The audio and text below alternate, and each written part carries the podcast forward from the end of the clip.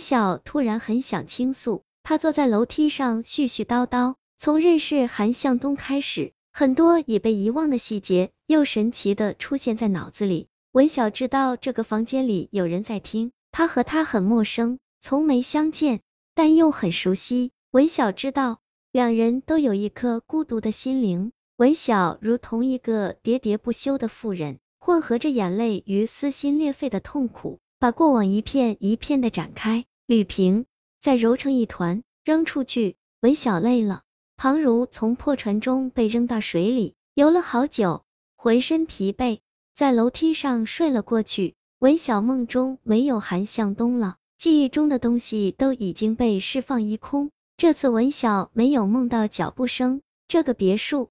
巨大的空间，只有自己和寂寞。文晓醒来，夜还是漆黑。文晓从客厅转到二楼，去了三楼，又转到院子里，没有一丝痕迹。楼上住的的男人走了，悄无声息的来，又悄无声息的走了。不过文晓发现了一点不一样，客厅柜子里的药不见了。文晓坐在地板上，笑了很久。此刻文晓无比清醒。开始还原这场好玩的游戏，游戏从韩向东开始，而最关键的道具是药。韩向东早就想逃离了，演绎出浪子回头的戏码，无非是担心文小依旧占有公司股份，自己不能顺利接管公司，还得落得一个薄情寡义的名声。文小确诊之后，韩向东有了一个主意，韩向东把文小的药换成了维生素。平常若有若无的暗示，在外面依旧有情人。韩向东知道文小的病如果没有药物控制，再加上外界刺激，只有一条路，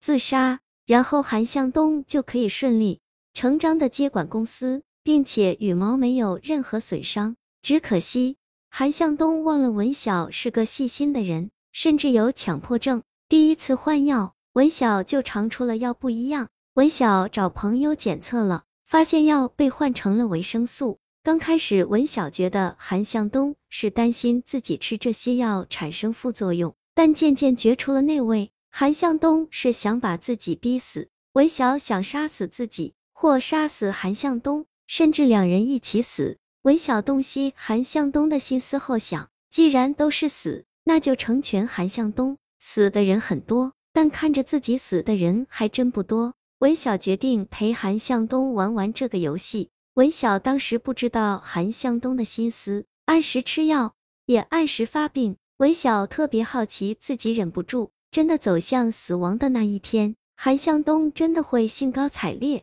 文晓做好了准备，甚至准备帮帮韩向东，加速这个进程。直到楼上出现了一个陌生人，文晓刚开始真的认为韩向东回心转意了。想出了这么浪漫的方式挽救两人的感情，但最后发现不过是自己的一厢情愿。可是韩向东还是等不及了，主动向自己提出了离婚。文晓想，生命本就是一个红色的圆环，蛇咬着自己的尾巴，回到自己本来的样子。楼上的男人不是韩向东，但温暖却是真的。温暖并不只有韩向东能给自己。男人拿走了药。是告诉文晓好好活下去。文晓想自己只剩下了自己，就这样好好活吧。楼上真的住了一个男人吗？文晓现在很恍惚，文晓甚至怀疑那是自己臆想出来的一个人，只是因为自己孤独，需要一个人陪伴。尾声电视化外音：本市六点一二特大杀人案嫌疑犯韩某某落网。